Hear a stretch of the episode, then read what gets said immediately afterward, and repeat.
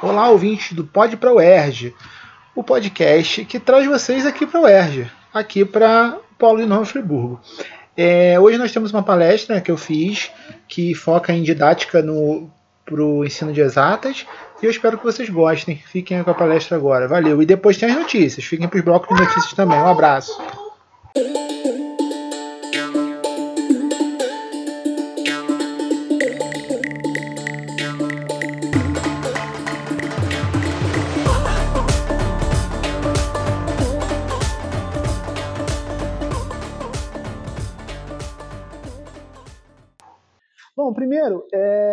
Queria falar um pouco sobre por que, que eu tive essa iniciativa. Tá? É, eu acho importante, eu vejo aqui muito no IPRJ professores que têm pouco contato com o ensino. Né? Eles, na verdade, a maioria são engenheiros que tiveram pouquíssimo contato com o ensino, quase nenhum, né? e entraram nos, e fizeram um concurso onde tiveram que dar uma prova de aula, foram avaliados para essa prova de aula. Só que o concurso, quem avalia a aula dos, dos candidatos são os próprios professores, né? Então, o que, que acontece? Eu acho que falta muito aqui pensamento de como melhorar o ensino, tá? De como fazer esse ensino mais é, é, acessível aos alunos. Então, eu acho que pensar sobre o assunto é bastante interessante. A gente conversar sobre o assunto, a gente pensar sobre o assunto. Quando eu pensei no evento que eu queria fazer e tal, muita, é, é, muita gente falou: ah, cara, não vai adiantar nada e tal, não serve para nada. Só que é o seguinte, eu acho que só da gente pensar um pouquinho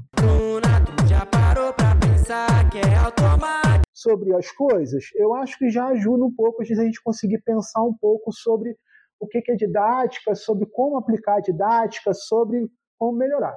Outra coisa que eu queria é, é, deixar claro é que o que eu fiz aqui, né, o que eu botei aqui, é baseado no conhecimento que eu tive, porque eu fiz didática, né? Eu não, eu não sou licenciado por, porque faltaram dois estágios e, faltar, e faltou também uma disciplina que era específica da licenciatura que eu não fiz, que era estrutura da matéria 3, que eu não fiz, que era específica da licenciatura. Mas eu cheguei até a defender TCC de licenciatura. Então, eu fiz todas as matérias pedagógicas, psicologia da educação, filosofia da educação, didática, por aí vai. Então, é baseado no conhecimento que eu tenho da licenciatura, que eu comecei a fazer, e também baseado é, em alguns pensamentos. É, tem um pensamento de um, filósofo, de um pensador de educação que eu gosto muito, que eu botei aqui, mas em si é muito também o que eu penso sobre ensino. Tá? Então, eu quero deixar claro que ninguém é obrigado a pensar igual a mim. Né? O que é importante é pensar sobre o assunto e não igual a ninguém. Então, eu botei aqui as minhas concepções sobre o ensino, tá? E é, seria importante depois, quem estiver aqui, pelo menos pensar um pouco sobre os assuntos. Então, eu começo com a definição de didática. O que é didática? A didática é a arte de transmitir conhecimento técnica de ensinar, tá? E ela é parte da pedagogia que pensa na atividade educativa e como deixá-la mais eficiente. Estava até conversando com o Ratamero aqui antes de começar. Se você pega a faculdade 30 anos atrás, a didática era vista de uma forma completamente diferente do que é hoje. A minha mãe fez licenciatura, minha mãe é contadora e fez licenciatura em contabilidade. A minha mãe falava que a aula dela de didática era o professor ensinar como escrevia no quadro, como apagar o quadro, que não podia ter aluno de boné, que não, não podia nenhum aluno mascar chiclete. Caracas. Coisas do tipo, né? Porque era uma filosofia completamente diferente. Com a evolução do pensamento, a evolução da pesquisa e ensino, a didática deixou de ser algo completamente técnico e virou um um estudo, um pensamento de como melhorar a forma de dar aula, como ensinar melhor para os alunos. Tá? Dentro de didática há diversos temas, avaliação e outras coisas do tipo. Eu foquei mais no contexto geral do que propriamente dito na, em outros temas. Tá? Bom, primeiro eu quero falar do, sobre a arte de ensinar. Para mim, ensinar é uma arte. Só que não é uma arte, não é aquele tipo que você fala, ah, ele tem um dom de ensinar. Não. Você pode desenvolver. Ensinar é uma arte que você pode desenvolver através de estudo, através de pesquisa, através de diversos temas. Então, você você não nasce sabendo ensinar, você aprende a ensinar, tá? E o que é interessante é que a didática é construída com base em vários conhecimentos, como a psicologia, a filosofia, a sociologia, tá? E esses conhecimentos, eles, for, eles estudam o pensamento e o comportamento humano. Isso é muito importante. Nós, professores, não podemos considerar alunos máquinas. Alunos não são máquinas. Alunos são seres humanos, como a gente. Então, a gente tem que pensar, quando a gente está ensinando física, quando a gente está ensinando é, é, qualquer disciplina de exatas, cálculo, física, álgebra linear, geometria analítica e assim por diante, a gente não está escrevendo para um computador aprender. A gente está ensinando para pessoas. E as pessoas entendem de forma diferente. Então a gente tem que pensar no contexto e tentar englobar o maior número de pessoas, o maior número de seres humanos possíveis ali, para eles aprenderem, absorver aquele conhecimento. Tá? Então isso é muito importante. O aluno é um ser humano. Tá? É, eficiência ao passar conhecimento. Como a didática foca na eficiência ao passar conhecimento, eu quis botar é, Vygotsky é um pensador, é um pesquisador de ensino, tá? Foi, né? E ele tem uma teoria que a teoria dele diz que o aprendizado se dá pela interação social que o indivíduo, né, cortou ali, que o indivíduo é, aprendizado está meio tem escrito errado isso aqui. E o desenvolvimento do indivíduo é resultado da relação com o outro e com o mundo que o cerca, tá? O que, que isso quer dizer? Quer dizer que o aprendizado ele não vem só do professor, tá?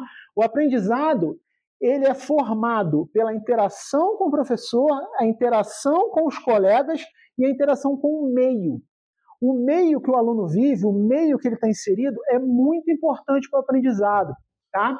Como aqui eu estou focando mais em nível superior, porque nós estamos na faculdade, na universidade, é, Alguns exemplos são diferentes, mas ensino médio, quando a gente fala isso em relação ao ensino médio, a gente dá exemplo sempre de você vai dar aula para um aluno de comunidade, você vai dar aula para um aluno de um colégio é, é, mais caro do Rio de Janeiro. A aula para o aluno de comunidade não pode ser a mesma aula para o aluno do colégio mais caro do Rio de Janeiro.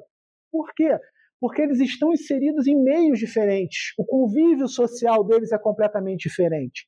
Então não pode ser a mesma coisa. Você tem que deixar o aluno, você tem que é, é, saber o meio, saber a origem daquele aluno que você está ensinando. Isso é muito importante quando você vai pensar no seu ensino.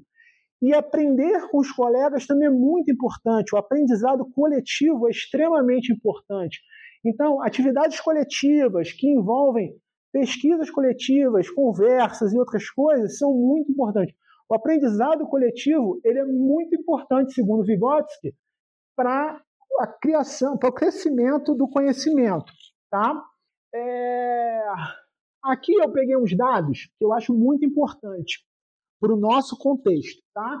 A engenharia da computação no último vestibular, aqui eu arredondei, porque era, era quebrado e eu arredondei, é, arredondei para cima, tá?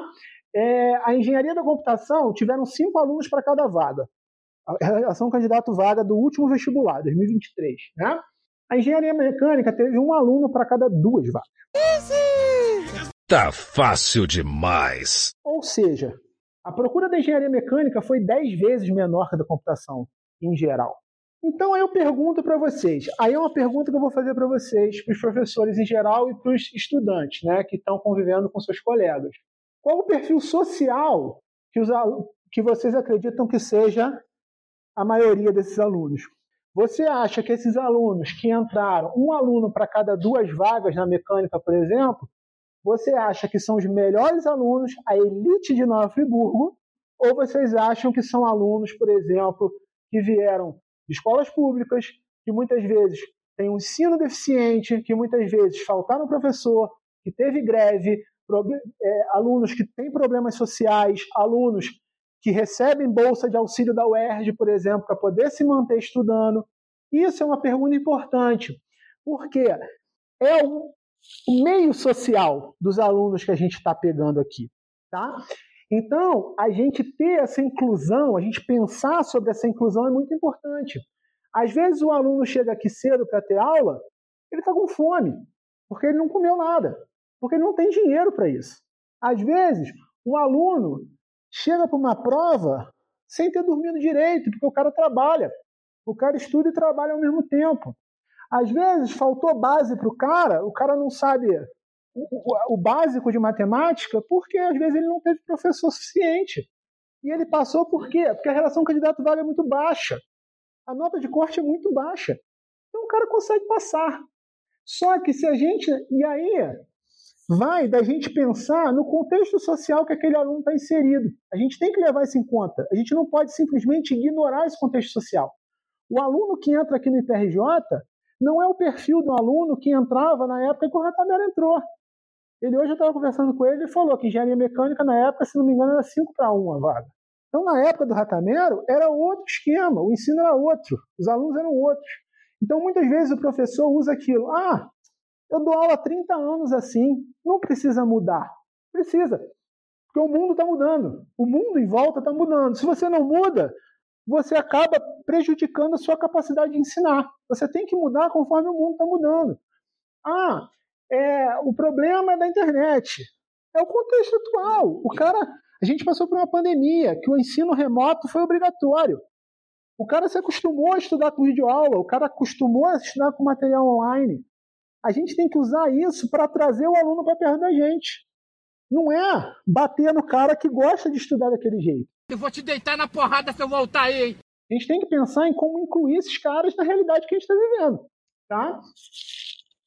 Outra coisa, é... eu peguei um dado também no Brasil, tá? Isso é no Brasil. E foi antes da pandemia esse estudo. Ah, depois da pandemia eu não achei. É... A pesquisa do MEC apontou que mais de 50% dos alunos não se... de engenharia não se formam.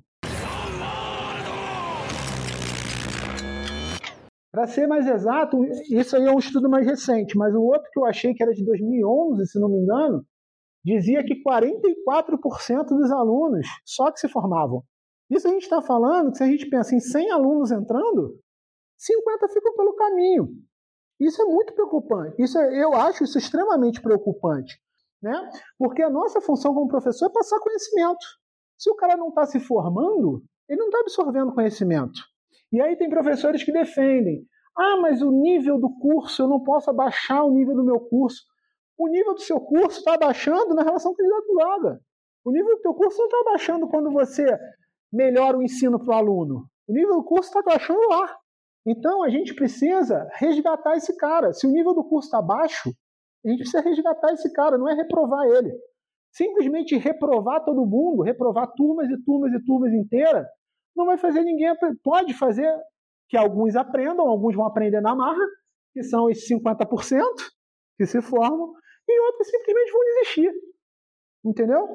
É, uma coisa o Menteado está fazendo aqui, está no, no engenharia da computação, está no primeiro período. Ele disse que da turma dele já teve aluno que desistiu. Com um mês de aula, o cara desistiu. Porque ele não estava não tava conseguindo entender nada. Ele estava viajando completamente e ele desistiu. Eu não estou entendendo nada. Eu estou tentando entender. Eu estou clicando aqui, aqui uns trem lá, ali, ali. Tô, é, tô indo. Sabe? Então, assim, a evasão é muito preocupante. E aí eu faço outra pergunta. Quem pode. A falta de base é, é, existe? Sim. O desinteresse dos alunos existe? Sim. Mas quem pode ajudar a solucionar? Faltou ajudar aqui. Quem pode ajudar a solucionar esse problema? Nós, professores. Nós, professores, temos que ajudar a solucionar esses problemas. Se você dá aula de uma matéria básica e você vê que o aluno não sabe a base, você tem que dar um jeito de tentar ensinar ele a base, não é deixar esse cara ao relento. Você vê que a turma está precisando de ajuda, você ajuda. Marca aula extra, conversa, pede monitoria. Se você tem bolsa de monitoria, bota o monitor para estudar com os caras.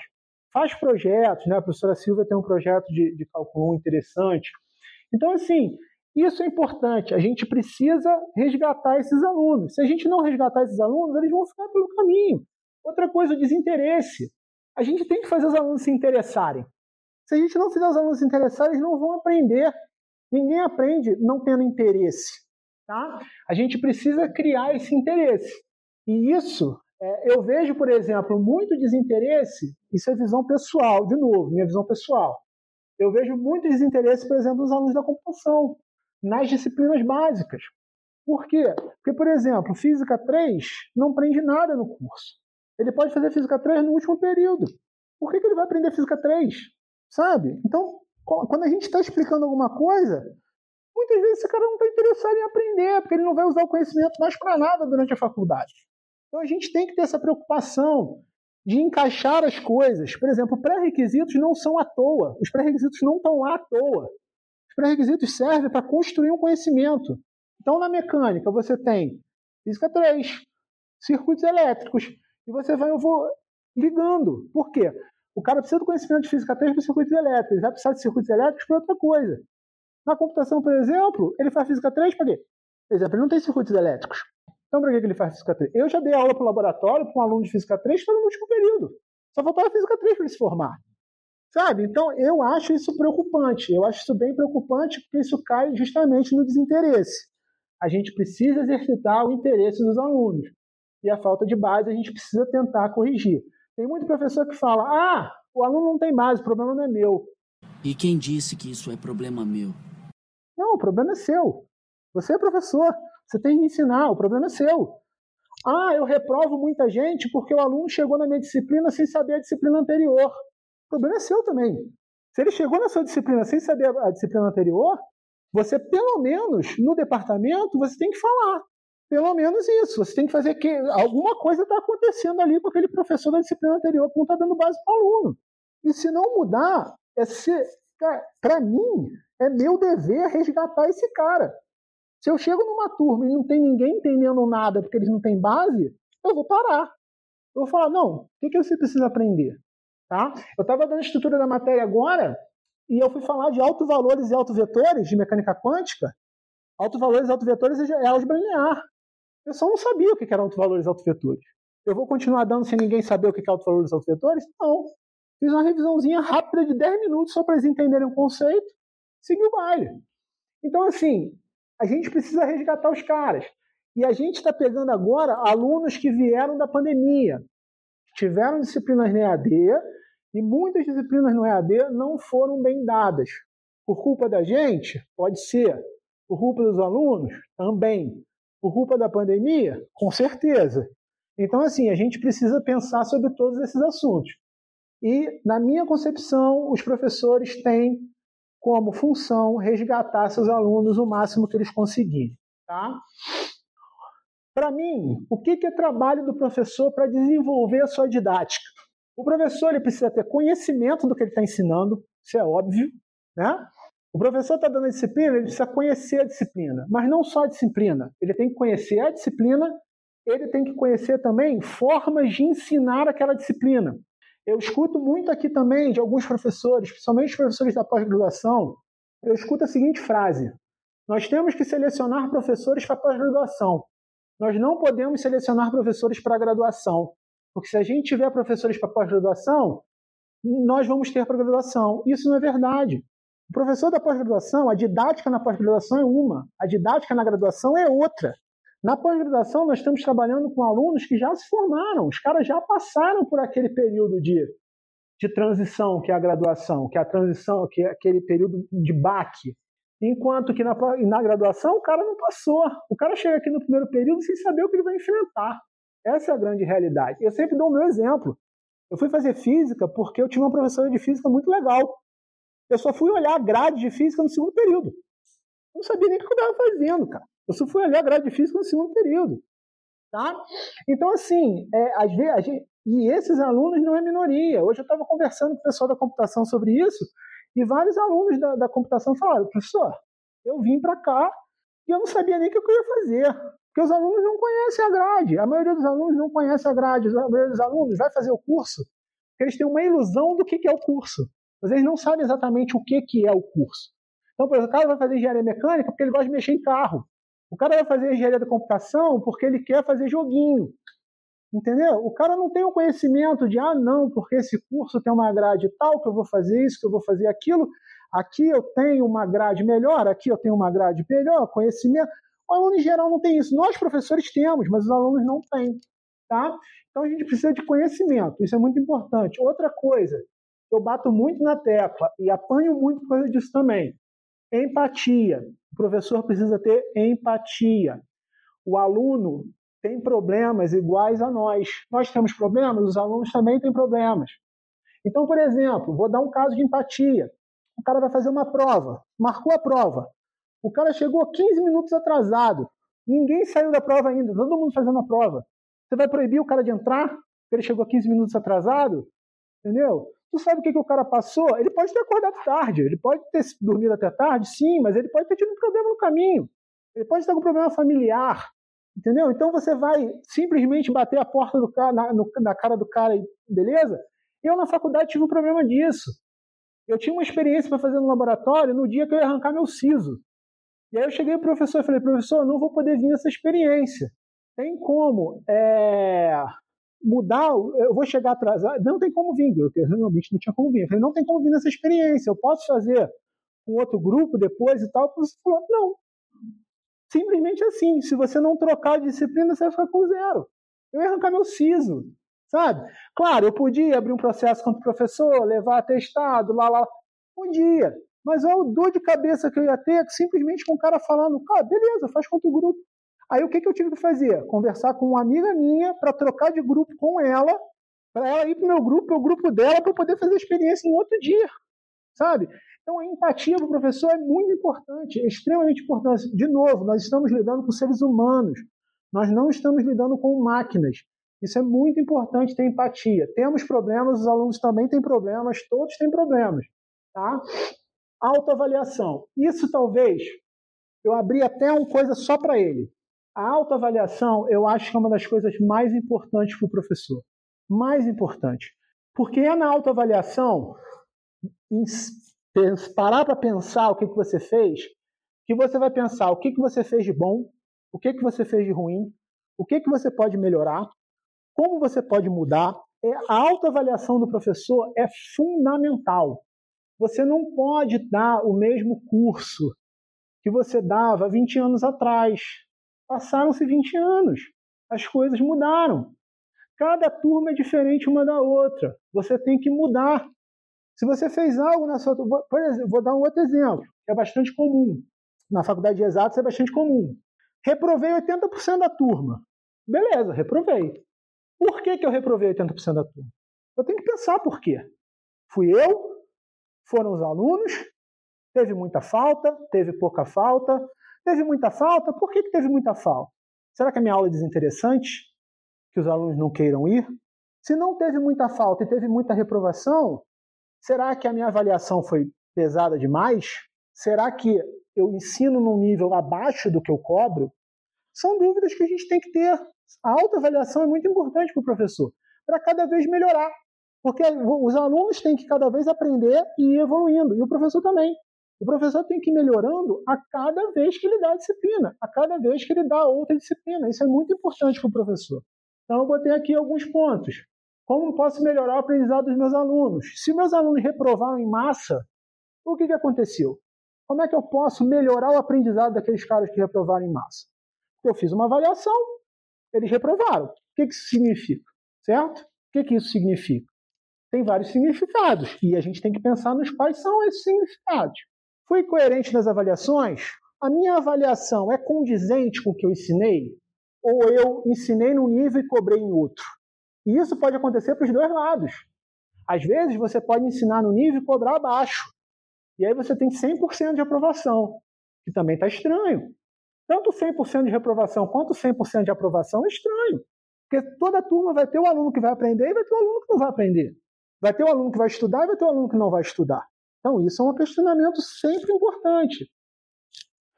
Como posso solucionar os problemas de aprendizado dos alunos? Né? Os problemas, cada aluno tem problema de aprendizado. Alguns alunos têm problemas de aprendizado mesmo. Aqui na, na, na universidade em geral no Brasil, a gente ainda não tem essa questão de tem algum aluno que é autista, tem algum aluno que é esquizofrênico, tem alguma. Nós temos vários alunos diferentes e a gente não tem conhecimento disso. Alguns alunos têm problema de aprendizado, sim. Como é que a gente pode ajudar aquele aluno? A gente vai só reprovar ele? Acabou? De novo, um exemplo da, da, da física lá do Maracanã, da época que eu estava lá. Eu conheci uma menina que tinha dificuldade de visão.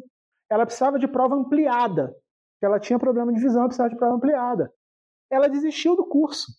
Porque ela chegou em, em Mecânica Física 2, que era uma disciplina, falou com o professor que ela precisava de uma prova ampliada, e o professor recusou a dar.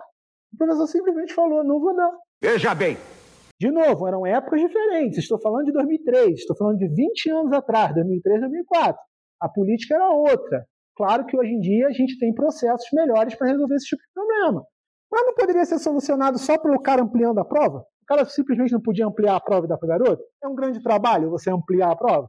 Não é. Tá? Então, isso, como professor, a gente precisa pensar.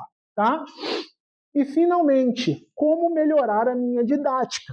Tudo isso que eu falei, toda essa reflexão, todas essas coisas, tem um único objetivo: é melhorar a minha didática.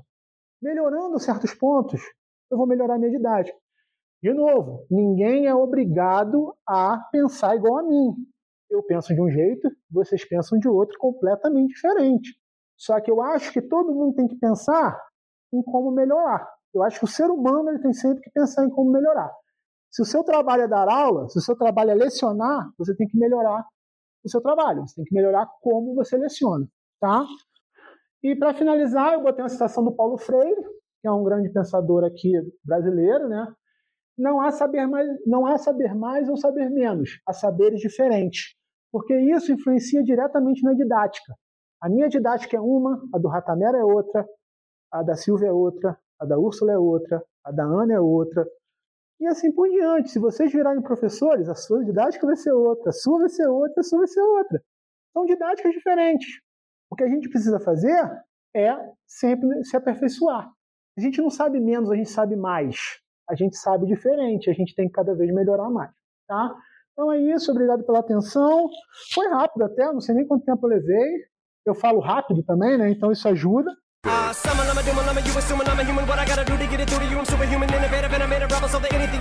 Tá? E falo demais. Então é isso. Valeu, gente.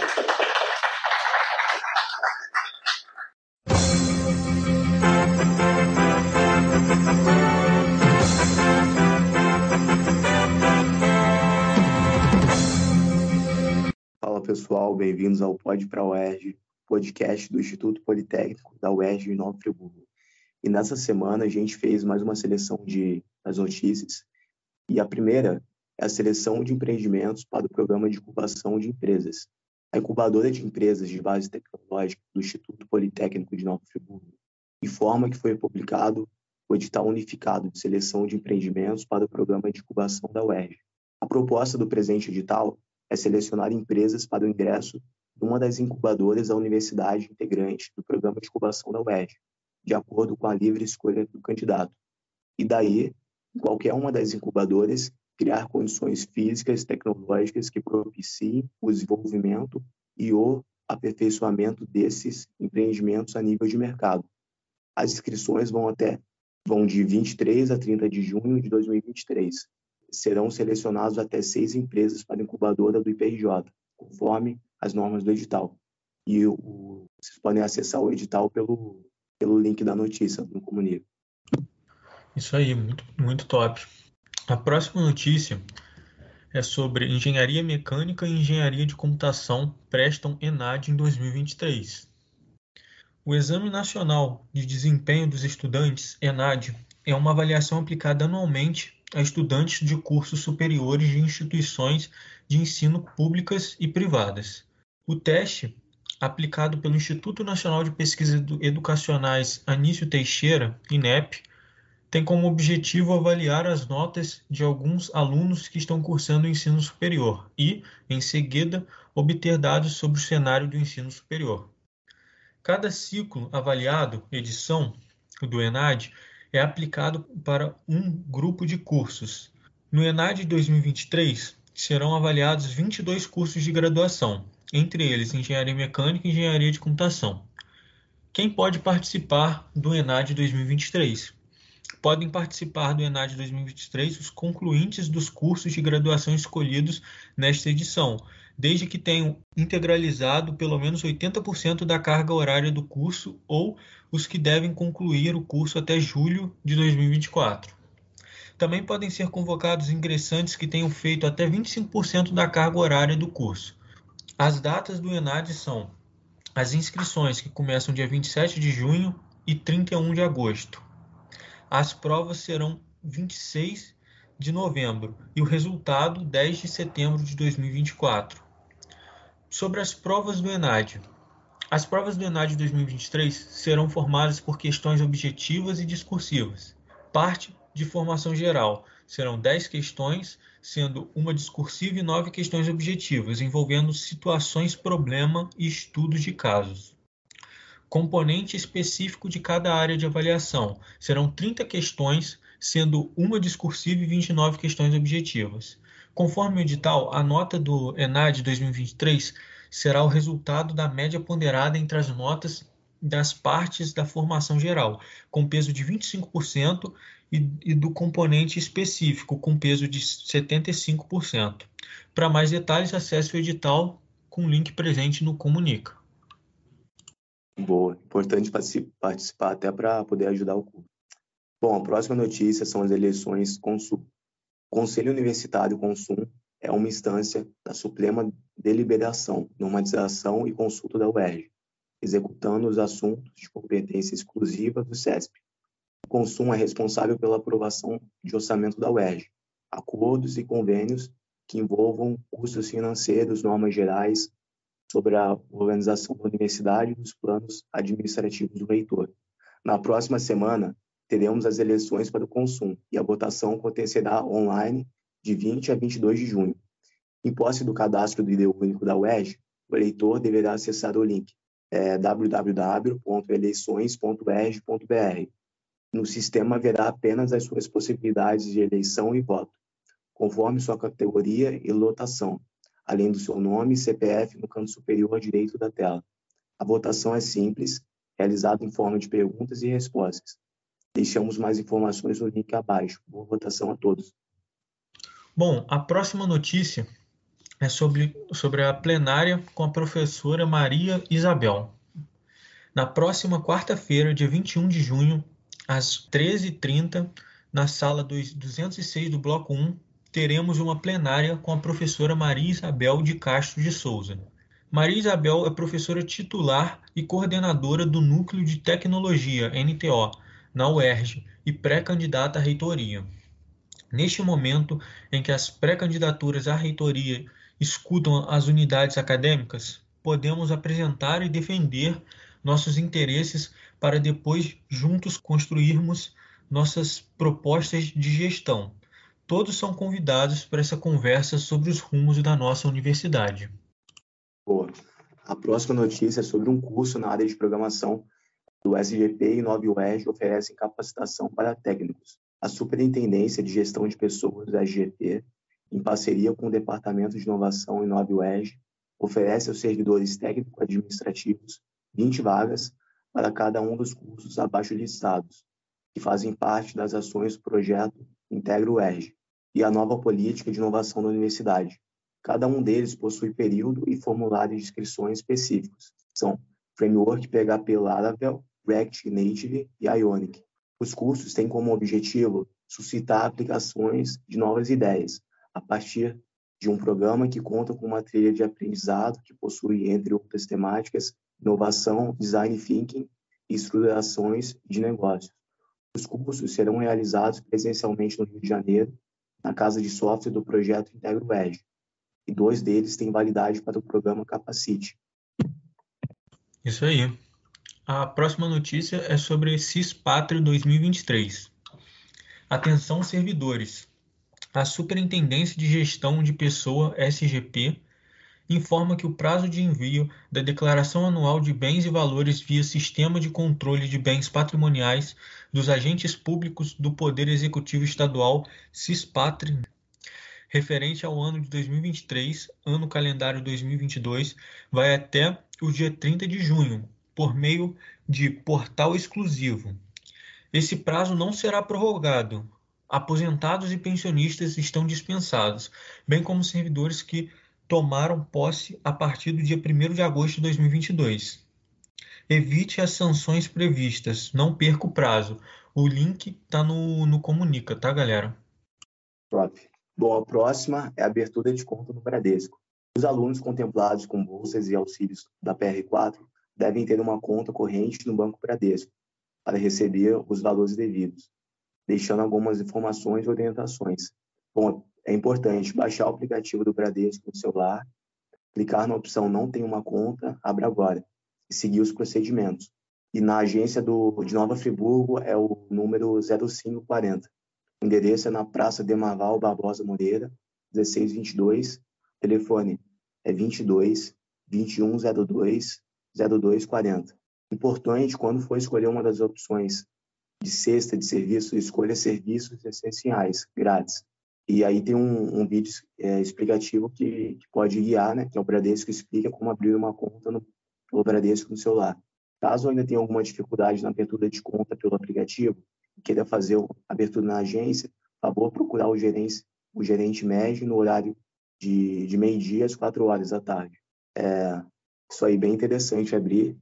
Pelo aplicativo é até mais rápido do que indo na, na agência, até mais simples.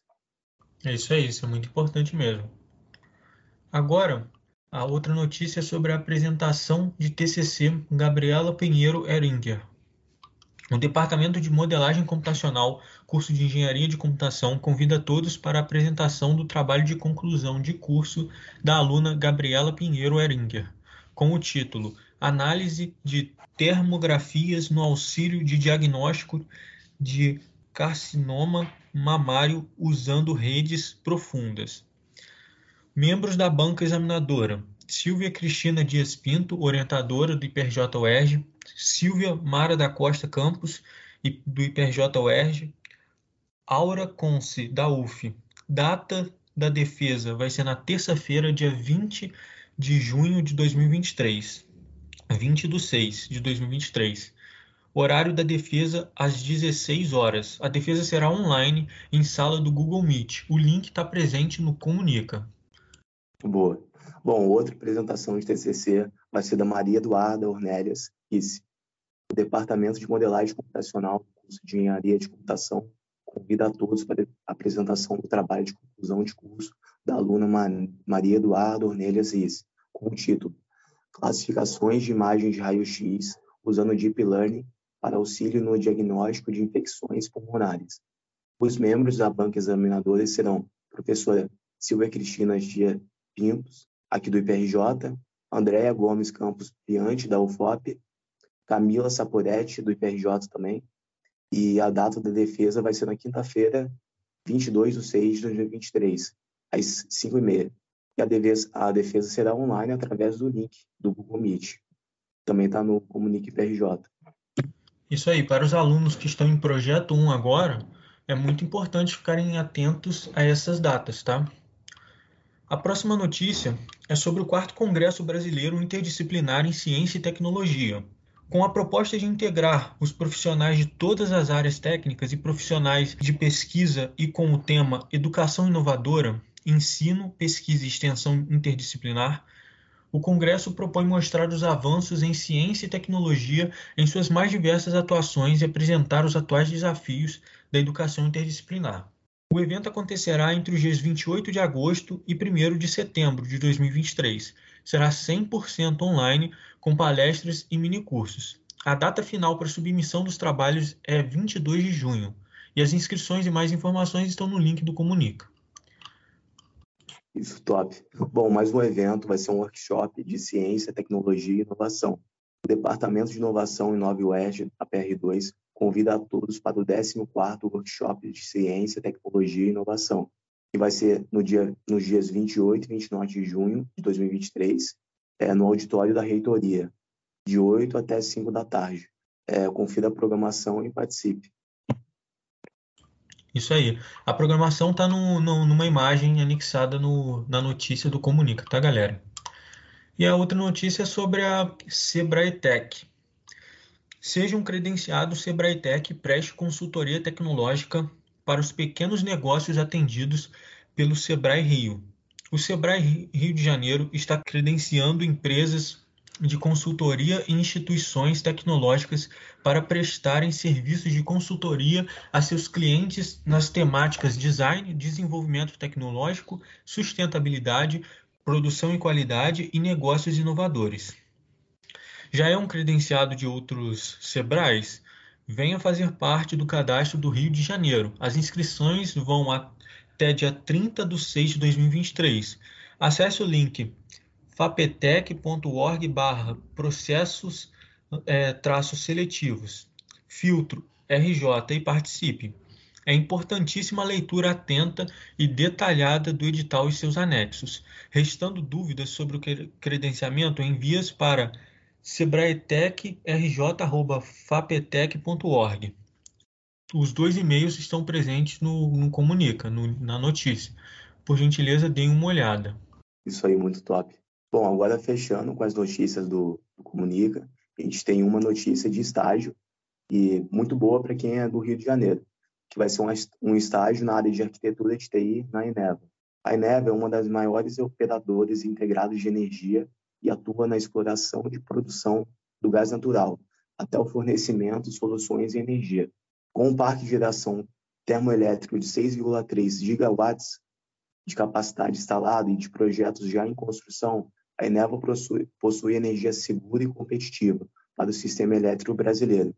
Os requisitos são cursar graduação na área de ciência da computação, análise de sistema, engenharia de computação ou tecnologia da computação, ter pacote Office avançado é, em inglês e ter disponibilidade para estagiar no período de dois anos e de maneira presencial em Botafogo, no Rio de Janeiro, cumprindo a carga horária de 30 horas semanais. Isso aí, muito top. Então, essas foram as notícias dessa, dessa semana, né? É, obrigado a todos pela audiência. Continue compartilhando e escutando cada os episódios. E é isso. Mais alguma coisa para acrescentar, Matheus? Esse é a audiência também. E quem puder compartilhar, ajudar a gente a divulgar cada vez mais o podcast, vai ser sempre muito bem-vindo, né? É isso. Semana que vem a gente está de volta com mais, uma, mais um episódio. E Fechou. Isso aí. Até o próximo episódio. Um abraço a todos e até mais. Valeu!